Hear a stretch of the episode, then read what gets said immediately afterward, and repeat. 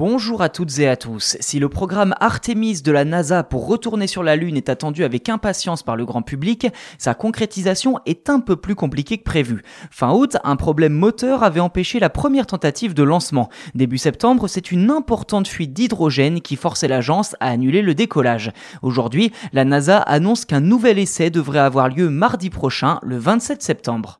Sur le pas de tir, les équipes de la NASA s'affairent sans relâche depuis trois semaines désormais pour réparer les soucis mécaniques de la fusée. Dans le détail, elles ont prévu de remplacer les joints de la connexion entre la fusée et les conduites de carburant qui envoient l'hydrogène liquide dans l'appareil. En restant sur la rampe de lancement, l'équipe s'offre la possibilité de tester de nouveaux joints à des températures cryogéniques, imitant ainsi les conditions d'un lancement réel. Mais le temps presse et la NASA mise gros sur la mission Artemis 1.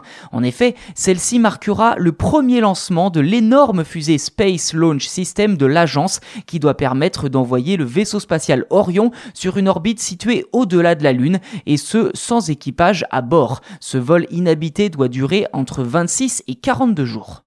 Si tout se passe bien pour la mission Artemis 1, au retour, la capsule devrait rentrer dans l'atmosphère protégée par son bouclier thermique, déployer ses parachutes avant d'amérir dans l'océan Pacifique. De quoi certifier que la capsule Orion et le lanceur SLS sont fiables en vue d'une première mission habitée autour de la Lune dans le cadre de Artemis 2 aux alentours de mai 2024. Le premier alunissage, donc la prochaine fois que des humains reposeront le pied sur la Lune, est prévu pour 2025 dans le cadre de la mission Artemis 3. Au final, en choisissant le 27 septembre, l'agence spatiale américaine évite de gêner le lancement de la mission DART, Double Asteroid Redirection System, prévu le 26 septembre et dont l'objectif est de percuter un astéroïde. Voilà pour cet épisode, n'hésitez pas à vous abonner au podcast sur votre application d'écoute préférée si ce n'est pas déjà fait, c'est gratuit et comme ça vous recevrez directement les prochains épisodes dans votre playlist.